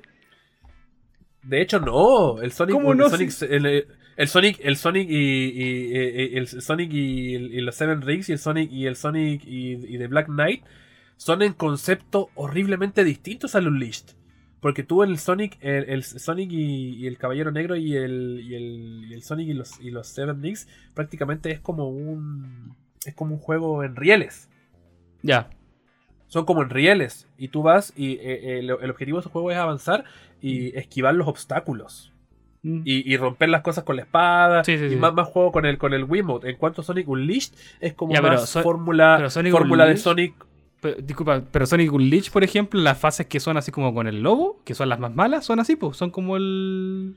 Como Claro, claro. A eso- o sea, a son, eso como, son, como más, son como Among God of War. Pero por ejemplo, lo, lo que es concepto del Sonic Unleashed, obviamente se parece mucho más, por ejemplo, a lo que fue Sonic Generations después, o el Mm. Colors. Mm. Pero por ejemplo, el yo creo que el Black Knight y el, y el Seven Rings son como experimento spin-off que hizo Sega, porque, porque son weas muy raras. Sí. Esos juegos son muy raros. No sé si has visto gameplays, pero son muy No, raros. yo lo he son como jugado. los juegos Sí me acuerdo de los no, juegos. no son como el- no son como los Sonic, así como el Sonic Unleashed, por ejemplo, la- las fases de día que son como el Sonic de siempre que tenía Mm. múltiples caminos, Claro, claro. desviaciones, los loops, no son así. Entonces esos como que no los tenía como aparte porque son como weas raras, Sí. experimentos raros. Pero por ejemplo, el Sonic Generations es bien distinto, el Colors también es bien distinto, siempre como que ninguno es distinto. Entonces, por ejemplo, yo creo que si hacen otro Sonic de este estilo, no, por ejemplo, ya no va a ser de la misma forma, no va a ser Mm, como en la misma isla, no va a ser con los mismos enemigos, no va a ser el mismo concepto. Puede tomar cosas, por ejemplo, del sandbox. Me gustaría que volvieran a lo que fue, por ejemplo, Sonic Adventure, que ya, por ejemplo, es hacerlo, por ejemplo, no sé, po, que fuera una ciudad. Un HUD, así como que tuviera un... Claro, un hub. No, o sea, en sí el, el- el mundo abierto este es un hub. Sí, sí, sí, también, porque, Porque tiene sí, sus distintos los- niveles que y todo. Claro, están los cyberspace, pero por ejemplo es un hub que tiene vida. Entonces, que están los enemigos por ahí sueltos, son enemigos menores, tiene actividades que hacer, y eso sería bueno, por ejemplo, también aplicarlo, no sé, po, en una ciudad Mm. o, o- o en, o en difer- porque son- igual son hartas islas con hartas islas con hartos biomes también. Sí, Pero, por ejemplo, llevar un poquito más. O sea, yo, yo sé que Sonic Team para el próximo juego no va a ser algo igual a esto, no van a ser islas, ya. va a ser otra cosa. Pero de que van a tomar cositas prestadas de este, obviamente lo van a hacer. Y van a seguir como con la misma fórmula. Pero de que va a ser distinto, va a ser distinto. O sea, no nos, no nos podemos esperar otro juego como este. Ya. Sí, gacho. En concepto va a ser distinto, pero en fórmula yo creo que van a seguir con lo mismo porque les ha ido bien. Sí, ya. Yo, yo creo, igual, igual pienso lo mismo, porque si ya la weá es como muy parecida a esta, ya no tiene ni un sentido y ojalá que. Claro. Ya. o sea, eso es lo rescatable de Sonic, Sí. que ningún Sonic es idénticamente igual al otro. En lo que es concepto. En fórmula puede que sí. Ya. Que son, Sí, en este eso- caso eso estamos a un- aún estamos aún estamos en el Sonic moderno. Ujú. Aún estamos en el Sonic moderno. Pero creo que este va a ser la época de Sonic moderno Sandbox. Sonic Sí. Sandbox. Sonic Sandbox. Que menos mal que terminó el Sonic moderno con el Forces porque ya le estaba yendo mal. Mm. Muy mal. Ya, mira, yo creo que igual para ir cerrando, porque nos pasamos un poquito de la hora conversando de Sonic, podríamos terminar con unas impresiones de lo que va a ser el lanzamiento de la próxima semana de Pokémon Escarlata y Púrpura. Es, es Escarlata y Púrpura, ¿cierto? Eh, sí, Violeta, Violeta. Violeta, Violeta. O sea, perdón, Escarlata y Violeta, sí. Scarlet and Violet. Bueno, la verdad es que yo Pokémon le perdí el rastro hace rato. Hace rato que no me juego un Pokémon así. Hace rato que no juego un Pokémon, de hecho, hace rato que no juego un Pokémon actual, actual. ¿Cuál fue el último que Digamos, jugaste? Black and White 2. Oh, chucha, ya, te fuiste muy a la chucha. es que los otros salieron en 3DS Ujú. y yo no tuve 3DS, siempre quise una Mm. 3DS y no tuve una 3DS, entonces me perdí el XLI, me perdí el Son, el Sol y Luna Sol y 1, Luna. el Sol y Luna 2. eh, o sea, no es el 2, pero es el Ultra Son, Ultra Lo Luna. mismo, es la misma eh, me- me- me- me los perdí. Y ya después cuando sacaron el Sword and Shield, está para Switch, y todos sabemos la historia de Switch, que o vendes tu colon, o vendes tu hígado, o te compras o, o- o- o no te compras un juego si no eres pudiente. Claro. Y claro, eh, eh, han salido juegos que me han atraído mucho más a Pokémon, o opciones que son más accesibles, como por ejemplo lo fue Temtem. Yo Temtem sí lo jugué, de hecho tengo Temtem y me pareció muy entretenido. Que ya está la versión 1.0, si no me equivoco, o no, ya está así como la versión completa de ese juego. Porque yo tenía entendido que era un Eh, early access, ¿o no? Sí, pues Temtem cuando salió en el Access y creo que ya está completo. Voy a ver al toque. Temtem. Creo que ya está completo Temtem. Voy 29 a verlo en. Steam. Claro, Temtem creo que ya está, porque hasta tiene edición deluxe ahora. Ya, buena. Ya, bacán. Sí, Sí, Temtem que- era una buena opción así como para, para Pokémon. Eh, eh, eh, es una buena opción a Pokémon Temtem, para PC. Porque todos sabemos que Nintendo es full consola. Y no creo que ellos cedan. Pero como te digo, le perdí el rastro a Pokémon hace rato. Y la verdad es que yo creo que va a seguir así hasta que Nintendo cambie su política de precio hasta que me- se pueda hackear la Switch. La Switch versión 2. O sea, la, su- la, la Switch parcheada. Ya, comprendo. No creo que juegue. No creo que juegue Pokémon. Pero de que se ve bien, se ve bien. Me gusta. Me gusta lo. Me gusta el aspecto que tiene. el Pokémon. Sí, se ve interesante, la verdad, como que esto, aparte también, que, como lo que hablamos recién de, de Sonic que pasó al mundo abierto, ahora se supone que Pokémon también va a pasar como una especie de mundo abierto. Vaya a tener así como tus niveles con, o sea, con tus zonas con, con Pokémon de cierto nivel, ¿cachai? Donde podías explorar y todo el cuento, pero se supone que que tener más libertad para explorar el mundo y eso es bien interesante, bueno, que da como una mayor sensación así como en vez de estar siguiendo una línea siempre. De hecho, hablando de seguir una línea, como lo que estamos hablando con, Sonic, yo creo que Pokémon ha caído mucho en eso. Y cada juego ya pierde menos interés eh, que el anterior por lo mismo. Y yo creo que se van volviendo más... Eh, eh, Puta, yo sé que siempre Pokémon ha sido una franquicia de niños, pero no sé, hay gente adulta que ve Disney todavía, ¿cachai? Entonces como que no es excusa para que el juego sea simplón, no es excusa para que el juego sea eh, tenga tanto tenga errores, ¿cachai? Pero creo que en esta edición ya están arreglando hartas cositas y aparte que están implementando como algunas mecánicas que han, que han probado, no sé, por ejemplo, con el Legends Arceus o Arceus, no sé cómo se pronuncia el nombre de ese Pokémon. Arceus, Arceus. Arceus. Pero eso, pues, ¿cachai? Como que han ido experimentando de a poco. Siento que la verdad no me llama mucho la atención y yo solamente lo jugaría como porque, no sé, Pokémon España, ¿cachai? Como que tiene algunas cosas interesantes, algunas ideas eh, que salen como de lo convencional de Pokémon. Pero, no sé, igual eh, y así es como el mejor juego de Pokémon así como en muchos años, pero yo por lo menos con el currículum que tengo de ya del estudio, de, las de, de, de estos juegos, no sé, del Sol y Luna para adelante, ¿cachai? Yo no sé si espero mucho. Sword and Shield no lo jugué. O sea, lo eh, vi, ¿cachai? Vi uno, uno análisis, no me interesó mucho porque simplemente ya, no sé, pues, jugáis eh, XY, ya Piola, Sol y Luna, ya eh, puta, muy me, ¿cachai? El Ultra Sol y Ultra Luna son el mismo juego que el Sol y Luna, solamente que con algunos agregados, ¿cachai? Entonces, como, puta, bueno, eh, la franquicia no ha hecho mucho así como para llamar la atención de la gente que jugó en un principio. Y claro, volvemos a lo mismo, ¿cachai? Son juegos para niños. Pero ¿por qué tienen que limitarse a eso, ¿cachai? ¿Por qué no pueden simplemente... los Pokémon antiguos también eran para niños, ¿cachai? Pokémon Black and White también era para niños y Pokémon Black and White es de las mejores historias de Pokémon siempre. Es que esa ha sido la gracia de, de Pokémon. Pokémon puede ser tan simple para que lo puedan jugar los niños, pero a la vez puede ser tan complejo para tener un ámbito competitivo. Mm. ¿Cachai? O sea, esa es la gracia de Pokémon. Es lo suficientemente simple para que un niño se lo pueda pasar bien jugando Pokémon, pero también es lo, suficiente, es lo suficientemente complejo para que un adulto pueda descubrir todos los misterios que esconden las regiones, todos los Pokémon, toda la historia, ¿cachai? O sea, eso es lo bonito de Pokémon. Lo suficientemente simple para que lo pueda jugar un niño, pero lo suficientemente complejo para que lo pueda disfrutar un adulto.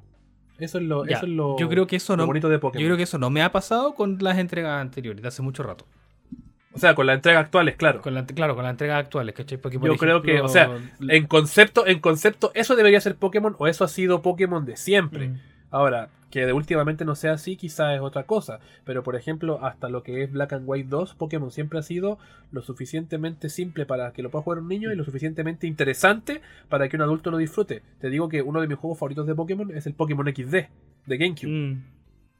Que encuentro que es atípico de lo que es Pokémon porque cambia el objetivo de, sacar medallas y todo eso a purificar Pokémon. Y es un juego que se centra en la historia, mm. mucho más narrativo que lo normal, pero es bien oscuro y, es bien. es bien edgy.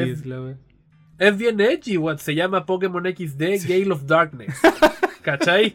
Así se llama. O sea, es bien edgy y, la portada es Dark Lugia. Sí. Y, tu objetivo es purificar Pokémon, Pokémones sombríos que han sido corrompidos. O sea, es muy edgy en concepto, pero yo lo jugué cuando era niño. Mm. Y lo disfruté y ni ni ahí con, la, con lo edgy hasta que lo jugué de grande y dije, wow, esto ya, e, esto es más profundo de lo que me imaginaba, de lo que yo pensaba.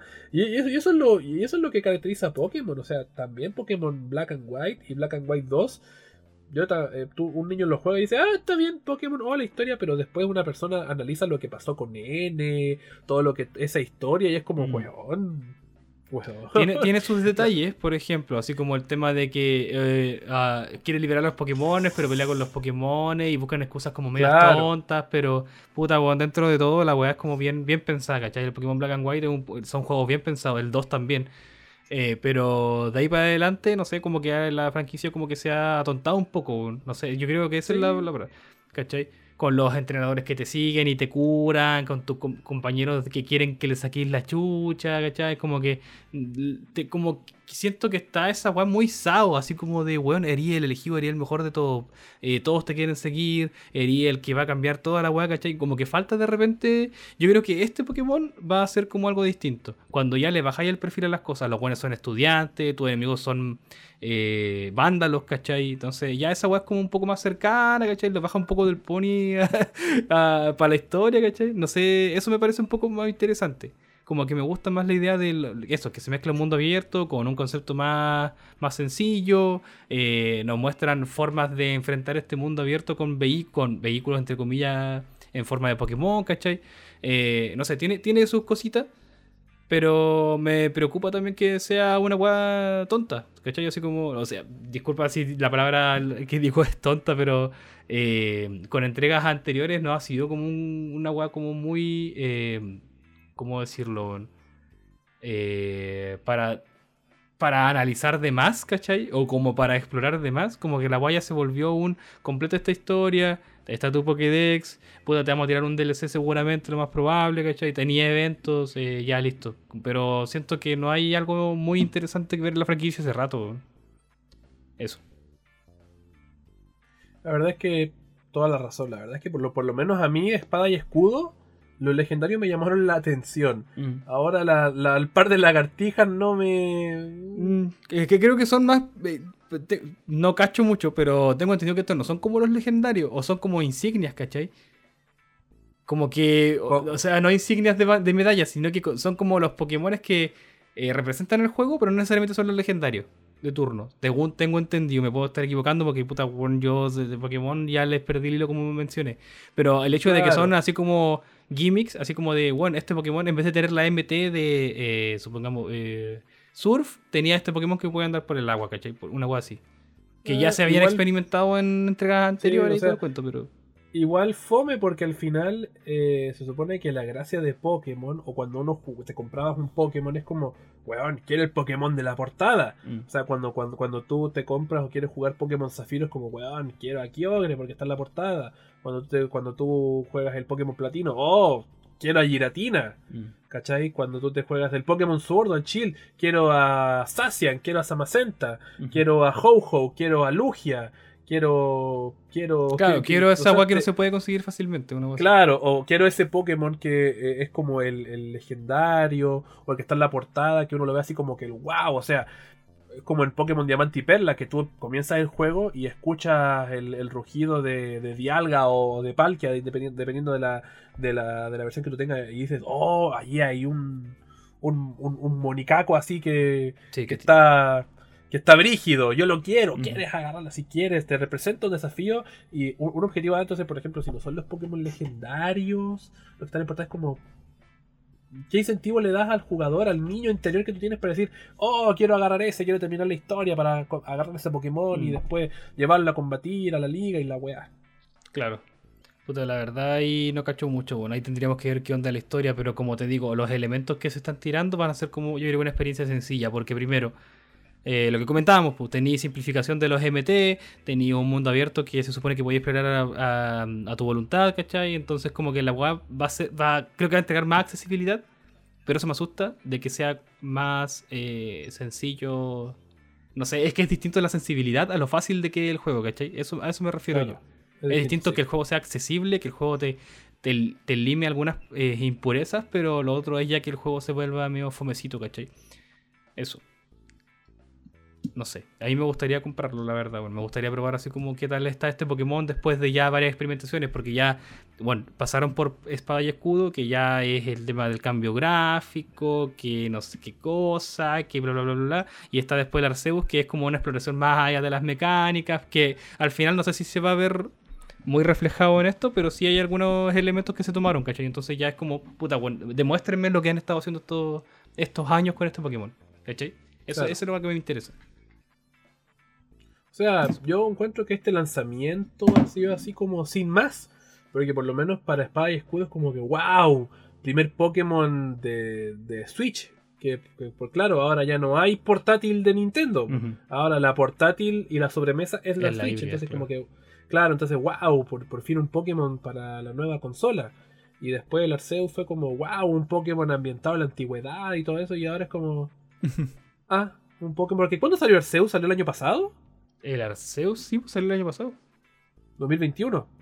Según tengo entendido, a ver. Arceus. eh, Sí, salió. Sí, creo que salió 2021. Pokémon.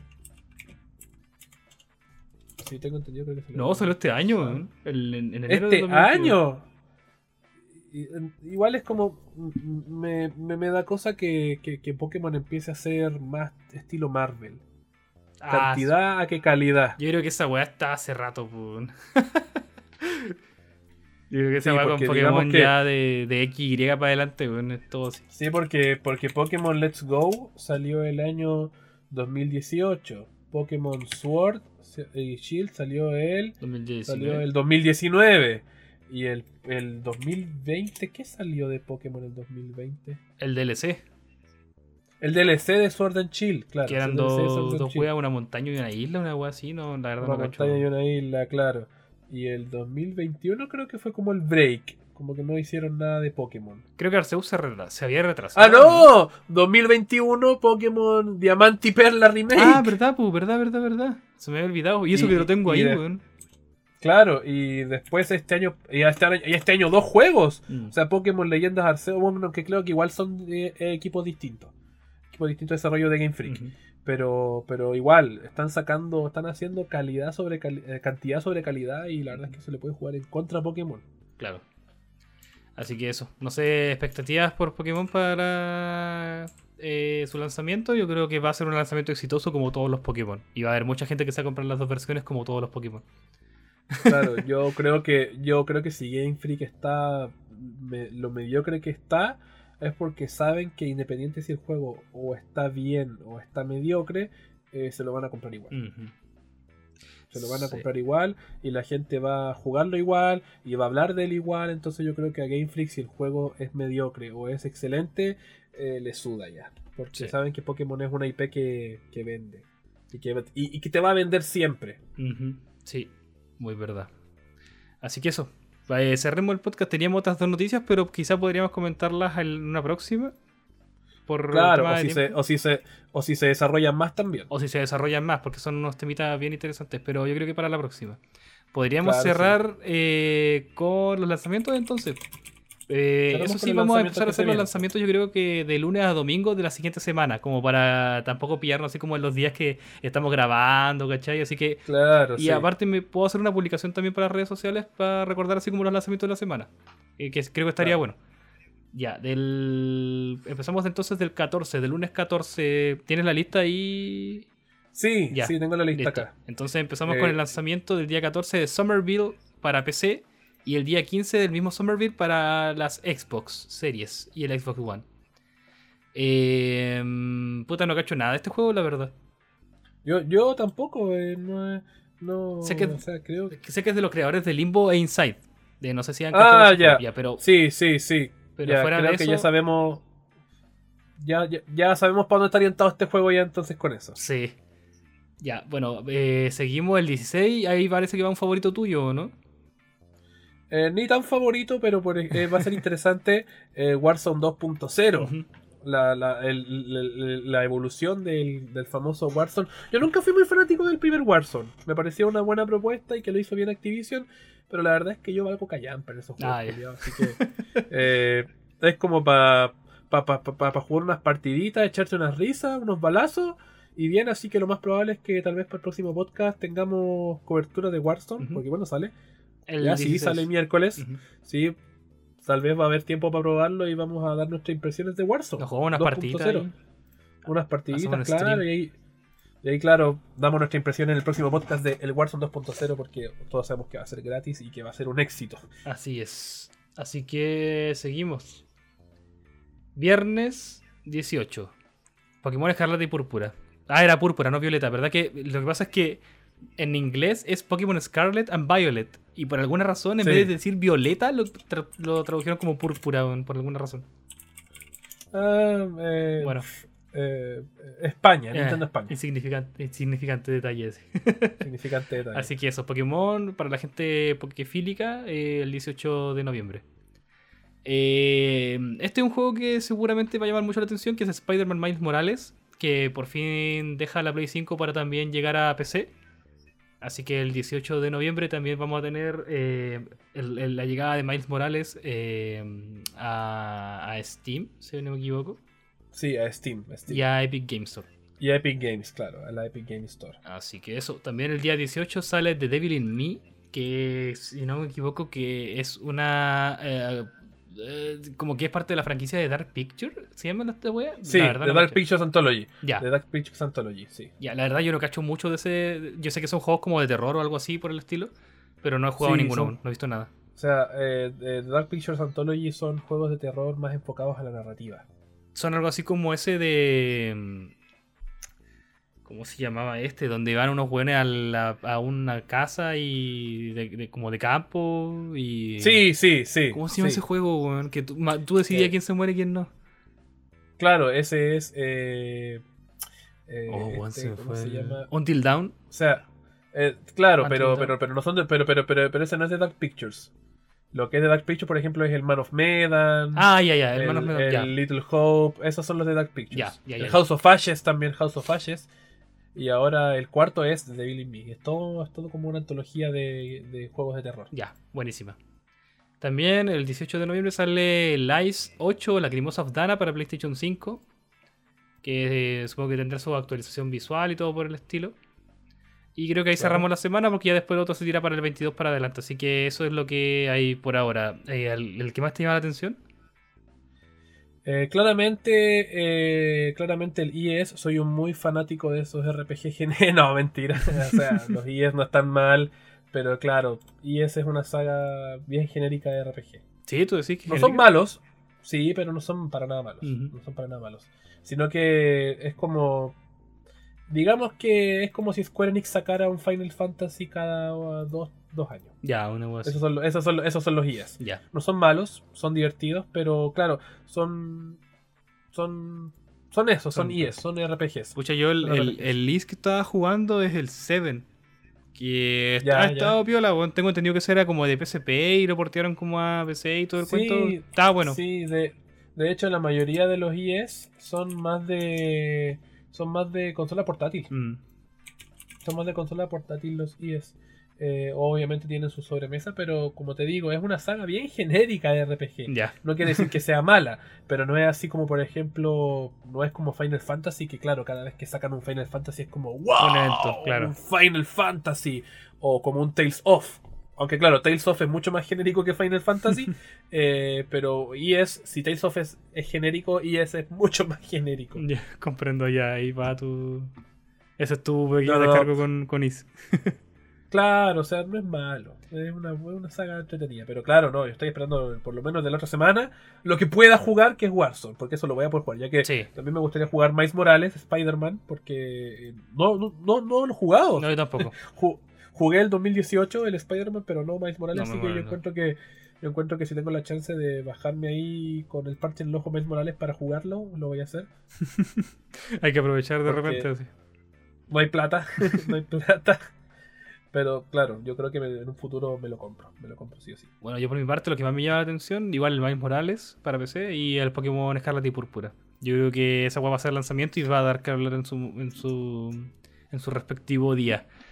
Eh, Claro. Y ojalá tenerlo, bueno, ojalá me- gustaría así como poder comprármelo. O que me lo regalen, que me lo regalen.